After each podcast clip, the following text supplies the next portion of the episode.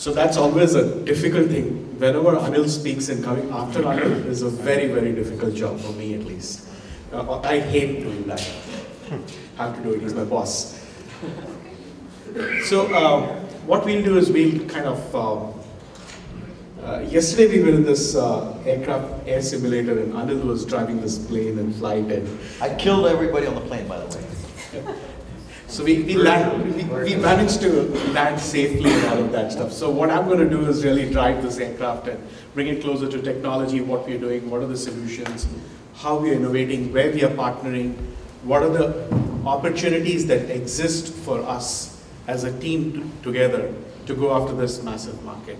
And I'll start from where Anil left off in terms of uh, the global urban services uh, opportunity. We talked about a $3 trillion opportunity. And uh, where is this 3 trillion figure coming from? This is a large figure. And uh, we, we talked about different examples of how parking is important and lighting is important. So in 2013, we did a study. We went through 41 use cases and we said 250 cities globally. What is the value of digitization? Which would mean, what are the sensors? What is the capability of information? So let me take an example and say, out of those 41 use cases, what did we do? Let's talk about lighting. And I know in, uh, we're doing smart lighting projects in Russia, in Skolkovo, in Moscow. Lighting today, on an average for a city, costs about $17 per month. If you add energy cost, if you add operations cost, asset management, LEDs, uh, the replacement every two to three years of the light bulbs, it's about $17 per month is what the lighting cost is.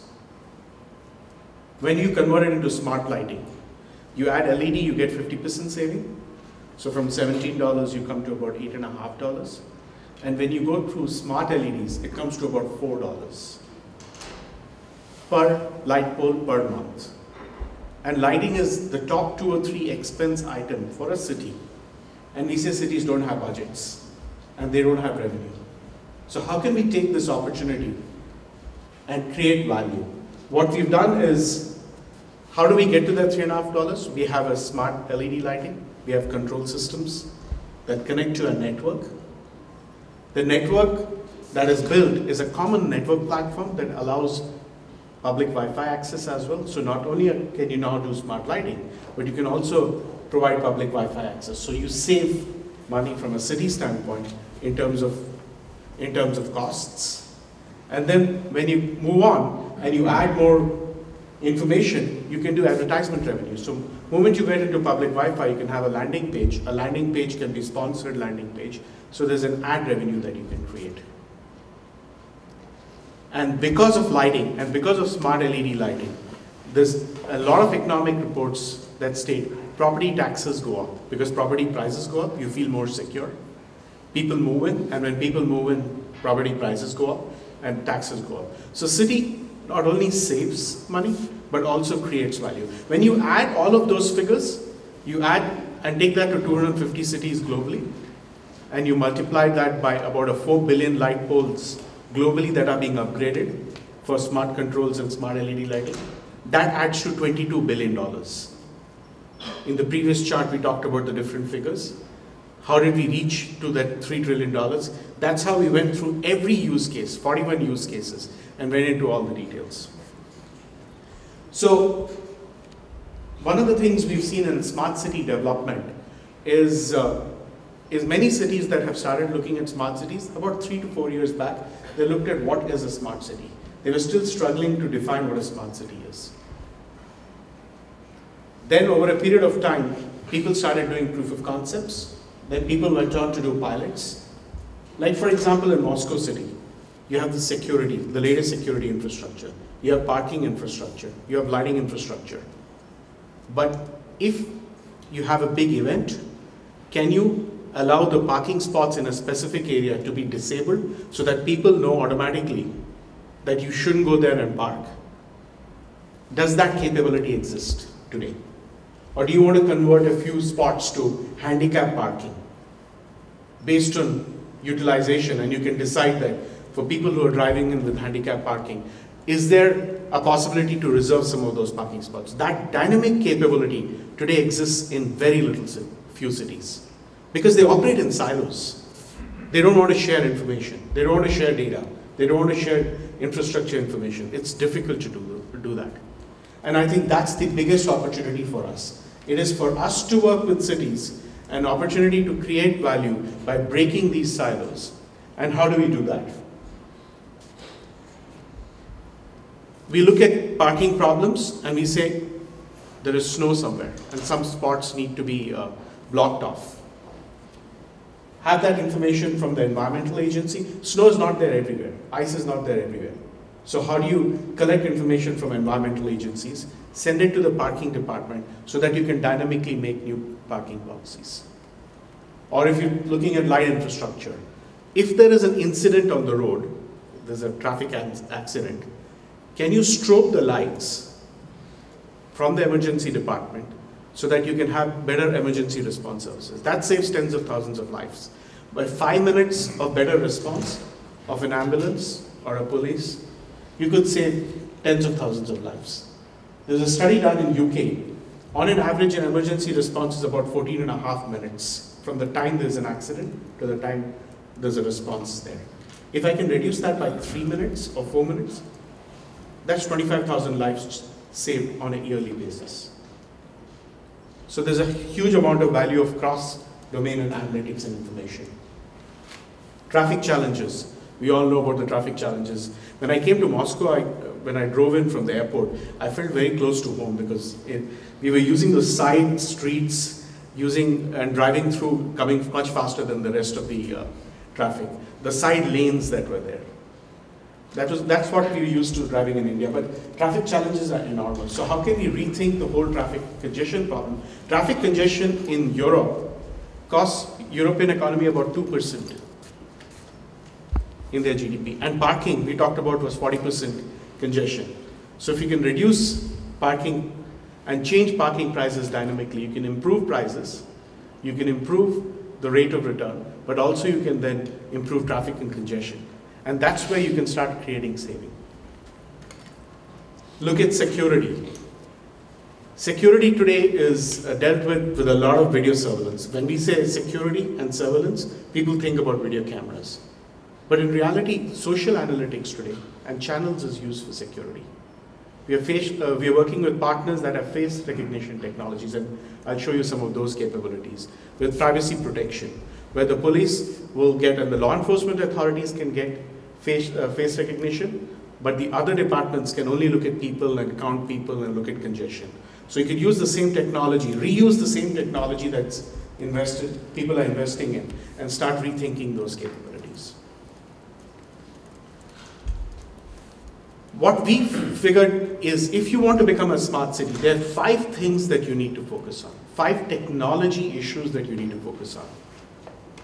Number one is we talked about those parking scenarios, those sensors. Snow versus cobbleways versus roadside, demarcated, non-demarcated, places where you have created boundaries. There are different sensor technologies that are used to solve problems. But each of these sensor technologies vertically integrate into a parking application. So if you have a video sensor, that integrates into its own parking application. And then you create a system integration exercise to start bringing that data and information from one parking spot or one parking sensor technology to another. So if you can normalize the data and segregate parking information and sense coming from sensors to how people and applications consume that, you can improve returns.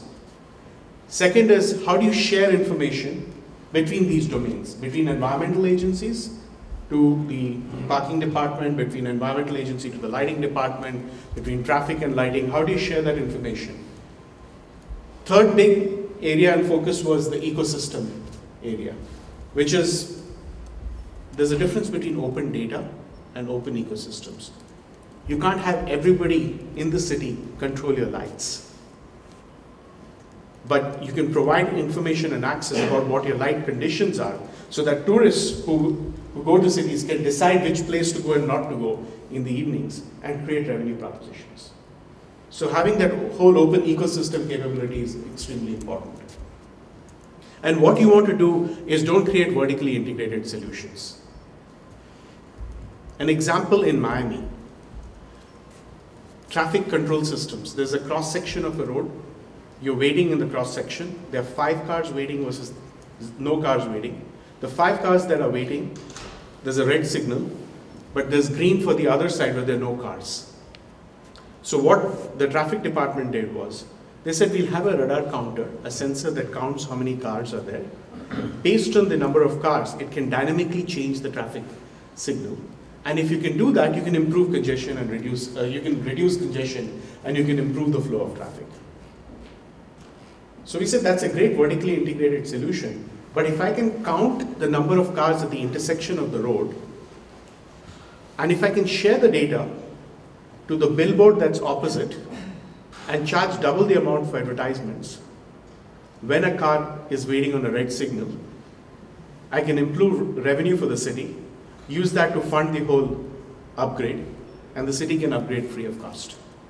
So get away from vertically integrated solutions, and that's, that I think is the major focus that we can enable cities for.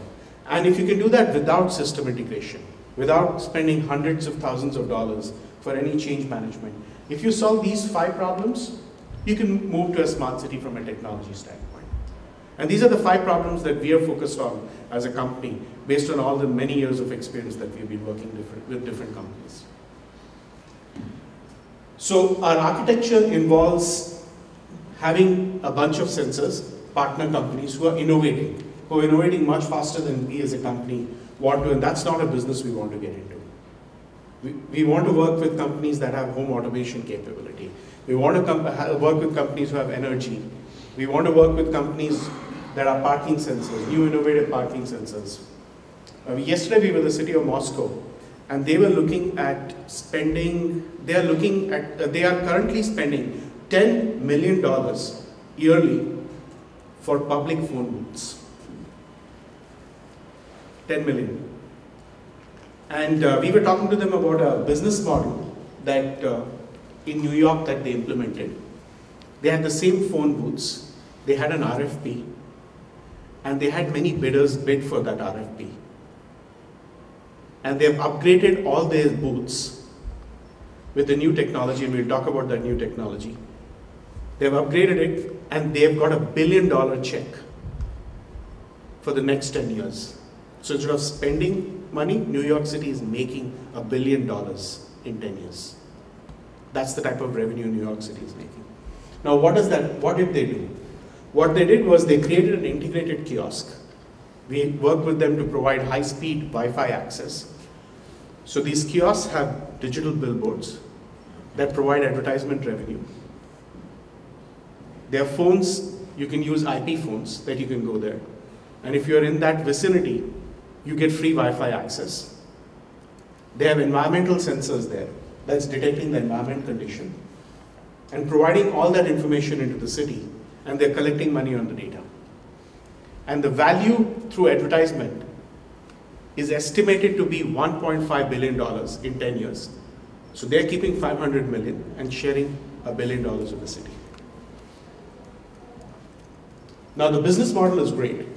Why can't we, in Skolkovo, develop a technology and a solution together where we embed the best hardened capability from a hardware software point of view, build the kiosk, build that offering, and take it to city of Moscow. And if it's a successful business model and we implement it in Moscow, export that outside to the emerging countries. And that's the opportunity for us. There is value internally, and this is the whole urban services market. So what we are focused on is working with kiosk companies, working with digital signage, working with different sensor companies that we can integrate together, create a product and a bundle offer that we can take to a city to solve a specific business problem that has a huge amount of business value.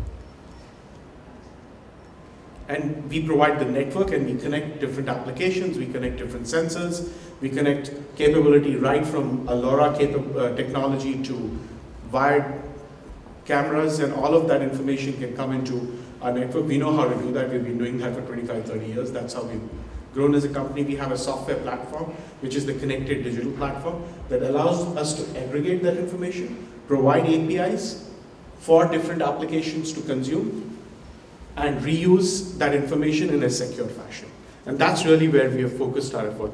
And we're working with analytics companies, predictive applications to consume that information based on the data that we've created. So those applications can focus on mathematical problems, statistical problems, and they don't have to worry about how to connect to LoRa technology and, and ZigBee technology and wireless and wired technology, because that's something that we abstract for them, and we just provide them the data. And that's how we see this whole ecosystem evolve. And we are building these application partners and sensor companies locally in a country. Because we cannot expect to bring sensors from, from uh, Brazil to come here. But we can look at technologies that are built here to be applied in this space. And then, based on that, some selective applications and technologies that can, we can export outside. And that's where, really where we are looking at a bilateral conversation of ecosystem partners. So as cities start deploying many of these sensors, our focus with working with these cities are that don't deploy duplicate sensors and technologies. We talked about the Link NYC, the consolidated kiosk model. And once you deploy environmental sensors across the whole thousand places where you have uh, currently the phone booths, the environmental agency can consume the data and charge you can pay monthly for that. So the environmental agency is not spending hundreds of thousands of dollars to collect the environmental data. They can leverage off that sensor and information and collect that data. And the most important concept for us is uh, about uh, people as a sensor. And, and where you can start using mobile phone apps and contributing back into governance of cities. Because the city does not need to invest into all different types of technologies because the person itself is a strong sensor. With your smartphone, you're providing a whole lot of information. And how people and security agencies, traffic agencies can reuse that. There are a lot of business models. We know about Waze, that's an Israeli company that Google acquired for a billion dollars, that crowdsources all the information and sends it to Google so that Google can provide you data in terms of what your congestion any city is. The core network that we are creating the core capability and the partnership opportunity for us is we have two operating systems running on, a, on our networking boxes. There's one is the Cisco's IOS operating system that brings in the data, secures the data, carries it and transitions it to a data center in a way that has been done for the last 25 years. So we know how to do that very well. But the second operating system is a Linux operating system. So you can write a software adapter that sits on top of a Linux operating system, connects to your sensor, and allows you to use Cisco's network to transfer that information back into, into the data center. And you start thinking about the business models that we emerge out of that. And we're working with various companies that have built LoRa adapters, that have built uh, uh, wireless adapters that connect onto our routing platform and enable these services that, that can be carried on. The second aspect is the connected digital platform, and I think that's where we are looking at partnership and we'll be spending a lot of time on. So what we do in connected digital platform, there are only three things that we're focused on. We take data for parking, we take data from traffic, we take the traffic sensors, from environmental sensors. We normalize the data, so we make the application think that there's only one type of sensor really deployed. They don't have to worry it's a video analytics sensor or a LoRa-based sensor or a or uh, a wired sensor. They don't have to worry about it. And they don't have to worry about the protocols. We share information between the different domains and we provide secure open ecosystem access for APIs, through APIs that allow people to consume all of that information in a secure manner. So for example, the traffic agency can own all the traffic data, but they can share the information about an incident to the lighting agency so that they can strobe the lights in a specific place. Now you don't want the light strobing to be controlled by somebody else, some other department, because how do you manage the lighting infrastructure? So you want to provide that shared open ecosystem access and we do that through secure key management. The opportunity for us is to look at building predictive applications using mathematical models to start predicting what the traffic congestion is and using the data that we are consuming and uh, we are providing in real time from all the sensors that are connected. And there's a big, huge opportunity. We are working with a company in water uh, in, in the water area. This company is called CH2M Hill. 30% of all of the cost of water distribution and management comes through the electric motors that, that, sit, in, uh, that sit in these plants. There, so there are huge amounts of, these motors run 24 hours and they, they pump water from one place to the other. What the department found out is there are two motors working side by side. Same throughput of water, one motor is consuming 40% more energy and electricity because it's getting spoiled. But that motor, they could have predicted it based on vibration and pressure sensors. So they are bringing all the different sensors, vibration and pressure sensors, water flow monitors, and current monitors. They're connecting it to our IOX, our routing platform. So we are processing that information in the edge and sending that data to a predictive application that can predict that motor is going to get spoiled, so go and replace it. That saves 40% energy. ROI is four months. Four months for delivering that solution. And there are lots of business opportunities that exist when you start thinking about the different verticals in the different areas. And that's where we think the collaboration of having this whole ecosystem is important. Some examples, and I'll quickly run through them. We look at parking as an example, and uh, we have video analytics, we are working with a pa partner. Now think about snow. If you have in-ground sensors, how do in-ground sensors work in snow? Especially you have, you have snow trucks that are removing all of those snow. So you need video analytics capability that allows you to detect the parking and send that information into the cloud. But the application does not need to know whether it's a video analytics sensor or, or any other sensor.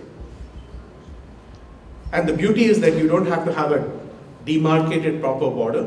You can just detect on how many cars are there and you can send that information into the cloud so you can say that approximately five cars can be parked here or three cars can be parked because there's a truck that was parked. So it will automatically detect the size, shape and the amount of time and send that information based on parking availability. Another example that we use for video analytics, when you have all of this video surveillance and you're looking at security and you want to make sure there's information, uh, people are there. Now if you go to a typical operating center, you'll see probably 256 screens and you'll see an operator and a police person looking at every screen. He's going to miss some person when it's, when it's not clear in the remote area. You can, with video analytics capability, draw a boundary, and the moment he crosses that boundary, there's an alarm and an event that goes there. And there's a company in, based out in Germany that's looking at providing us that capability. Or another thing with privacy protection. You want to count how many people are there, based on which you can decide whether you want to open up new counters or you want to have new retail places. And you can do that through, if you see this, this is not very clear here, but you have, uh, this is privacy protection. So you know that there's a person, but you don't see the face of that person. In Germany, that's a big important thing. So, but the key of that to uh, change that or look at face recognition is given to the law enforcement authority. So the law enforcement authority looks at this information. They can actually find out who that person was, but the retailers can use it to count number of people. So you use analytics for two purposes, not one. And that's really the value of reusing that data into the platform that we looked at. Another example is social analytics, and we talked about immigrants. So in Europe, people want to know who's immigrating, how many people are immigrating, where that information is. And immigrants use a lot of the social channels. They use Twitter, they use Facebook, they use all types of social media, Instagrams. So this company, what it does is it takes information, open information that we publish for everybody to read and see from 21 different social media channels, collect that information, provide analytics on sentiment analysis. What are the immigrants feeling about a city? Is there a, somebody's tweeting about a bomb or some secure issue, sending that information to a law enforcement agency. Or there's a traffic incident and a congestion happening.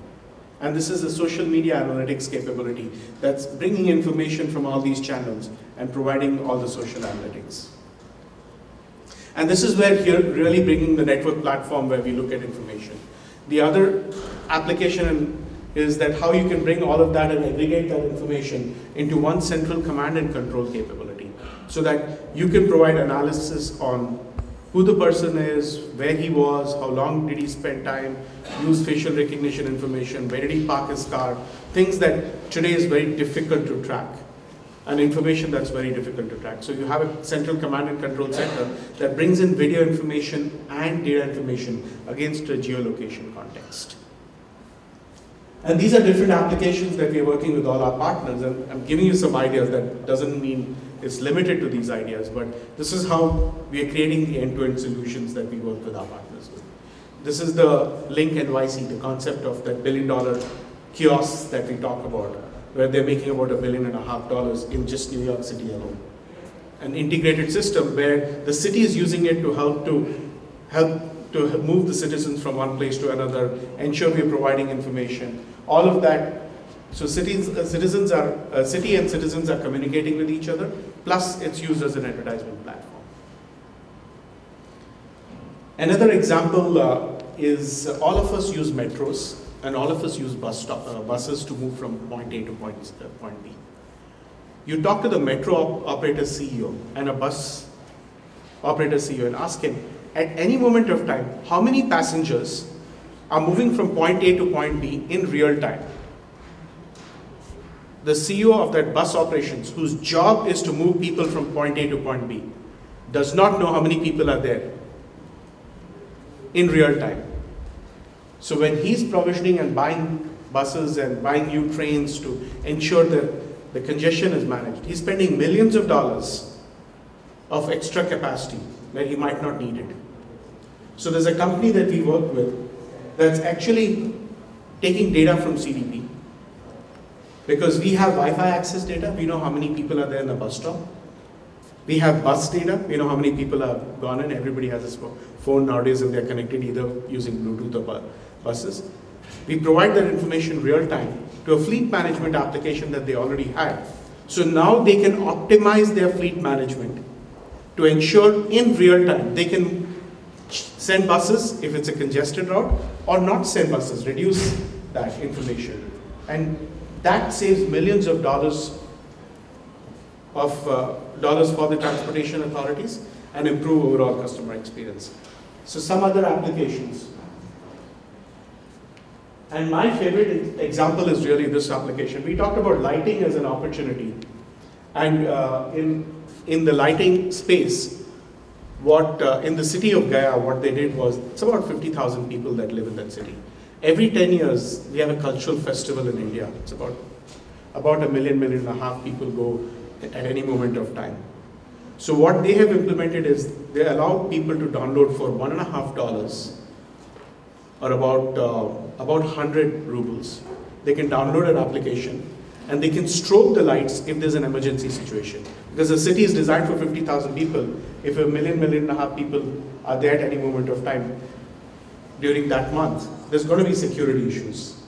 So you can use this as a panic button and alert, and that creates revenue generation. So how can you use and reuse data to create new applications that might be relevant in an Indian market? They could deploy it there, but there might be different applications that are relevant to this market. Using data and rethinking the business model is what is really where we are spending time on. Is there value to the city? Sorry, is there value to the city? We did a ROI analysis to say that if the city builds this consolidated infrastructure, works with partner ecosystem, works with different application companies. What is the investment they make and what is the return they, they get? And we looked at this example where we are looking at 20,000 parking spots, 10,000 uh, uh, 10,000 lighting, uh, sorry, 20,000 parking spots, 100,000 lighting poles, about 250 kilometers of traffic management and information. And we looked at, they deploy multiple types of sensors and lighting and they spend on the network, they spend on the applications, they spend on operating expense. What is the five-year ROI? How much is the investment and what's the return? The total benefit to the city was $135 million in five years through parking revenue, saving in lighting, improving of congestion management, security, all of these benefits. And the total investment was much lesser. So there's a net incremental value that, that the city got about $53 million in five years. Every month they are not implementing this capability, they're losing that value. Because this was value that already existed in the city. It's just the digitization as an opportunity. So as a, as a company, what we've done is that how we build our strategy is we are focused on just the network and the software platform. We want to enable our partners, either home automation partners or fleet management partners, sensor companies, video analytic companies, social analytic companies. We want to bring that information in real time, securely carry it into a data platform, provide those applications, provide applications, predictive applications, analytics capability, and starting to rethink the whole business model. The business model that Anil talked about on how we can rethink the strategy and package those solutions and provide it to the city to consume. So you've got Cisco certified logos, you've got Cisco certified uh, capabilities that allow the city to know that we have tested this application out in a lab environment. We have tested this application out in a pilot and we have certified that application and it has the right amount of security with right information and we can send that data to What, it, what that means is that we need to work with an ecosystem of partners. We can't do it alone. We, we don't have the capability, neither cities want us to work alone. We want us to work with the ecosystem partners. We work with citizens. In the citizen engagement conversation of earning a billion dollar, billion and a half dollars of revenue, ultimately it's the citizens that are target for the advertisement revenue. So we have to bring in all of the stakeholders in a cohesive form with the digital platform to, to create this ecosystem that can go after the $3 trillion market that we talked about. And that's broadly our solution strategy and how we're working with applications. So I can open it up for Q&A or uh, further discussions. I'm happy to do that.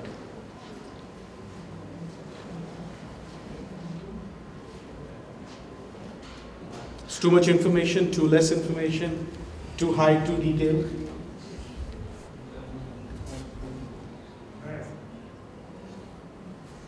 You please share with us some real example uh, how startups can use your platform and uh, how maybe you already have some successful story?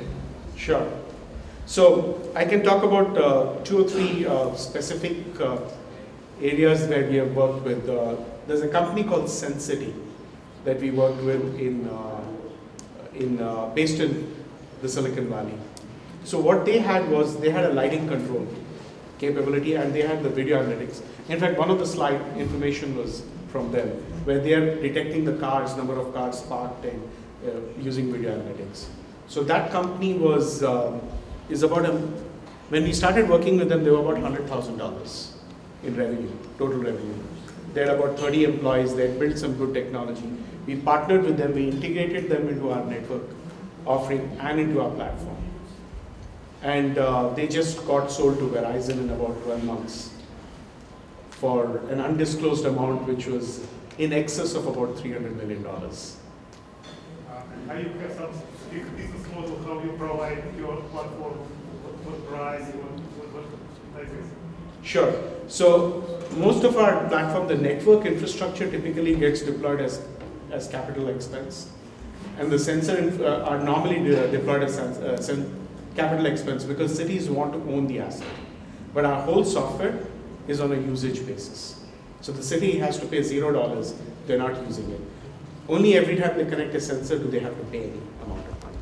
And the whole goal here is that Moscow City can own and spend probably 15, 20 million dollars to build a platform, spend that amount of uh, system integration. But the smaller cities don't have the money to spend for that type of platform. They want to have a pay-as-you-use kind of an offer. So the applications and the solutions that we provide, software, are normally on a pay-as-you-use basis, but typically the cities deploy these equipment. But in lighting, lighting as an example, I can tell you that there are lots of financiers that are getting in with energy-saving business models, where the return on investment is between three to five years. That somebody's ready to put the money, own the asset, and say get money out of the energy saving, and in that sense provide for the technology. So there are different business models that exist for waste management. As an example, if you think about the fleet that that uh, in Barcelona city, they spend about a billion and a half dollars every year to collect all the waste across the whole city. If you can optimize that by 3 to 5%, that's hundreds of millions of dollars of saving over 3 to 5 years, which then allows you to invest into the sensors because that's how they're going to make that saving. So every vertical, there are lots of business cases, and some of the business case ROI figures that we talked about are real figures where on an average for a parking spot, digitization of a parking spot, it costs about a dollar a month for a city. A dollar twenty, a dollar thirty a month. And if the city can improve revenue over and above that, they're going to make uh, save money. So Uber is a, is, a, is a great example, and Anil was talking about the billion parking spots in in uh, US uh, in terms of uh, the amount. In San, San Francisco alone, if we add all the parking spots and if we digitize them, their value is over 40 billion dollars. That is equal to Uber. 40 billion dollars just in San Francisco alone of digitization of parking spots. So there are lots of these business models that have started to emerge, and we are working with partners everywhere. We work with all of these partners, these solution partners that provide this capability. There's a company from Korea that uh, we invested in. It's called M3, and it has a whole visualization technology. When we invested in them, they were about seven or eight million dollars of revenue. Today, in three years, they're about 27 million dollars in revenue. They're operating in about 14 countries based on the fact that we were able to help them because their technology was unique. So we were able to partner with them and bring them into our offering and then take them to the other, other places. And that's really developed in Russia for Russia and then for the rest of the world. And that's really what we have been looking for.